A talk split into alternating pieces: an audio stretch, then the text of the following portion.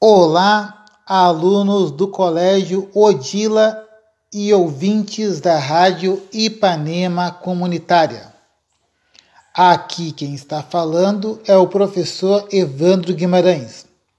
E hoje traremos um tema da geografia: falésias.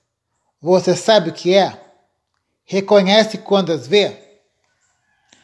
Falésia é o nome de uma formação litorânea, produto direto de processos erosivos naturais, relacionado a oscilações do nível relativo do mar e mudanças nas condições climáticas que ocorrem há cerca de milhões de anos.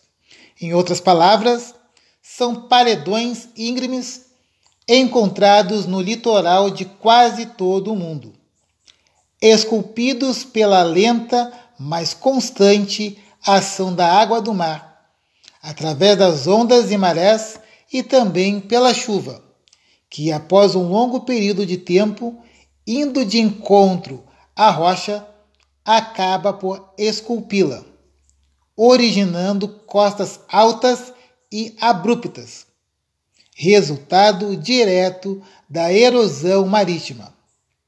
Alguém já teve a oportunidade de conhecer a Praia da Guarita em Torres, que fica no litoral norte do nosso estado?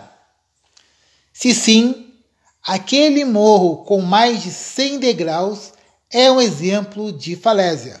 E esse tema ele está constantemente nas questões do Enem e do vestibular.